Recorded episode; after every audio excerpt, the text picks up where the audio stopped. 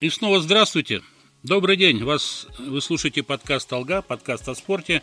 Газета «Республика Татарстан» продолжает серию интервью с известными тренерами, спортсменами, чиновниками, людьми, пропагандирующими здоровый образ жизни. Говорит, рассуждает о главных э, темах нашего спорта, о тех событиях, которые происходят. Э, сегодня опять в гостях буду я, Александр Медведев, и разговор пойдет о тех преобразованиях, которые произошли в российском спорте – о новом министре спорта Олеге Матыцине, его кураторе в руководстве, э, в одним, вернее, из вице-премьеров. Ну и, наверное, поговорим о том, что ждет Татарстан в связи с этими реформами наверху. Что и говорить, российский спорт после всех скандалов, в которых оказался он вовлеченным, претерпевает сейчас не самые лучшие времена. И отставка министра спорта Павла Колобкова ожидалась. Другое дело, что шло время, а действенных мер никто не предпринимал. Более того, Колобков в середине декабря был награжден орденом Александра Невского. И среди спортсменов, тренеров это было событие воспринято неоднозначно. Правда, пресс-секретарь президента России Дмитрий Песков пояснил, что так была отмечена работа министерства по подготовке чемпионата мира по футболу, ставшего лучшим в истории этого турнира. И покинул Колобков свой пост не по собственному желанию и не по недоверию со стороны руководства страны, а со всем кабинетом министров, коллективно. Кстати, вместе с Виталием Мутко, в адрес которого было выпущено немало критических стрел, э, специалисты считали, что именно он э, был одним из тех э, чиновников, который допустил падение российского спорта в пропасть. Колобков 6 лет был заместителем Мутко, а затем возглавил министерство и прекрасно знал, что происходит в российском спорте. Ну а об их отставке, можно сказать, красиво ушли. Ближайшая задача Министерства спорта сейчас – оспаривание вердикта ВАДА в спортивном арбитражном суде в Лозанне. Пока он силу не вступил и санкции против России не действуют, но сейчас можно говорить, что решение подать апелляционную апелляцию было ошибочным. Но процесс уже запущен, обратного хода нет, и очень интересно будет наблюдать, как с этой задачей справится новое руководство российского спорта. Решение, что скрывать, достаточно предсказуемое, и оно будет не в нашу пользу. Процесс же может затянуться, а может и нет. Если ожидаемый приговор арбитражного суда будет вынесен до Олимпиады в Токио, это один вариант развития событий. Но в Токио выступать с флагом России этого МОК и ВАДА, на мой взгляд, просто не допустит ни при каких обстоятельствах. Санкции вступят в силу и прощай Олимпиада даже под нейтральным флагом. Если позже, то другой расклад, но санкции все равно вступят в силу с момента принятия судом решения. И тогда сборная России через 4 года пролетит мимо Олимпийских игр в Париже. Задача архисложная. А будущего министра надо было выбирать из числа тех, кто не попал под санкции ВАДА ранее – Нужна была фигура авторитетная, с опытом руководящей работы и с незапятнанной репутацией. Но, к сожалению, таких в российском спорте не так уж и много. И как шутили спортивные журналисты в разговорах между собой, кто бы ни стал новым министром спорта, ему не позавидуешь. И оставалось только ему сочувствовать, и делать это совершенно искренне. Скажем сразу, что кандидатов на вакантную должность в СМИ называлось немало – но наиболее реальными были президент Единой лиги ВТБ по баскетболу Сергей Кущенко, человек, который хорошо знаком и с олигархами, и с руководящими людьми в нашей стране.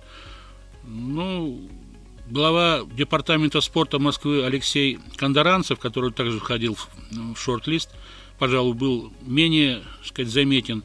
Ну, а самой такой увесистой, тяжеловесной фигурой был, конечно, бывший ректор – Российского государственного университета физической культуры, спорта, молодежи и туризма Олег Матыцын, который второй срок возглавлял Международную федерацию студенческого спорта. Я сказал возглавлял, потому что решение об, о том, что он слагает в себя обязанности, э, сказать, президента этой федерации, президента ФИСУ, пока не было.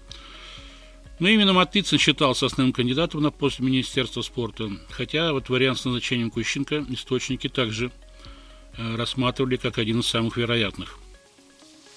В итоге новым министром спорта России стал Олег Матыцын, а вице-премьером, который будет курировать эти вопросы, вопросы спорта, э, был назначен действующий президент континентальной хоккейной лиги Дмитрий Чернышенко. Тот же Павел Колобков, говоря о Матыцине, когда тот был переизбран на пост главы Международной Федерации студенческого спорта, назвал его настоящим профессионалом, преданным спорту. Ну и, конечно,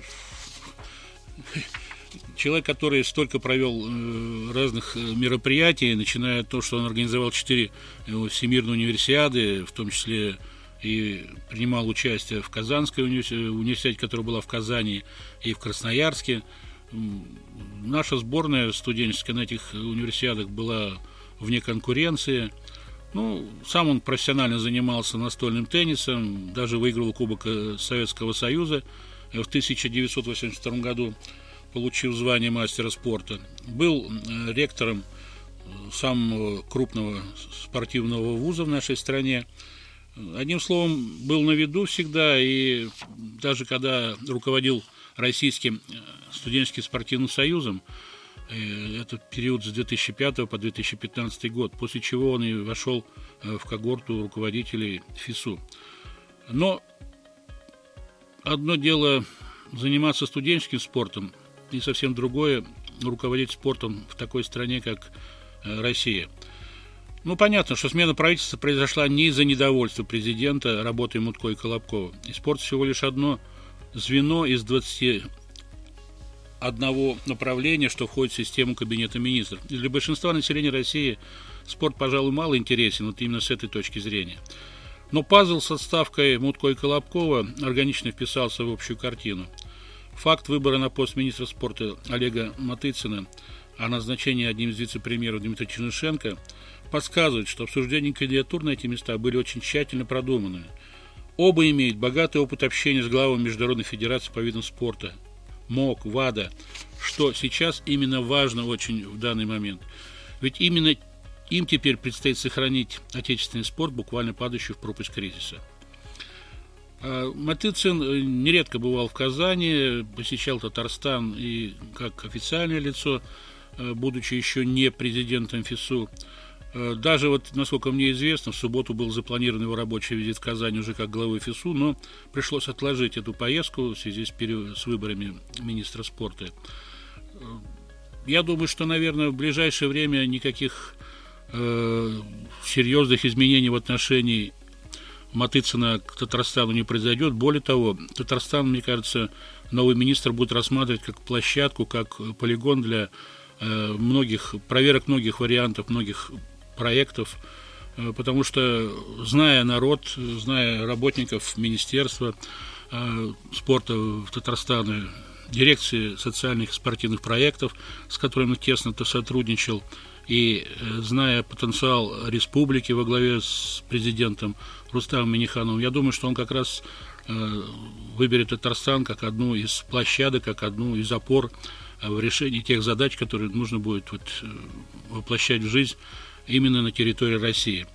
А что касается Чернышенко, то репутация казанского Акбарса, вообще в целом Федерации хоккея Татарстана, людей, которые занимаются этим видом спорта в республике, плотно очень э, завязала, завязана с континентальной хоккейной лигой, которую возглавлял Чернышенко.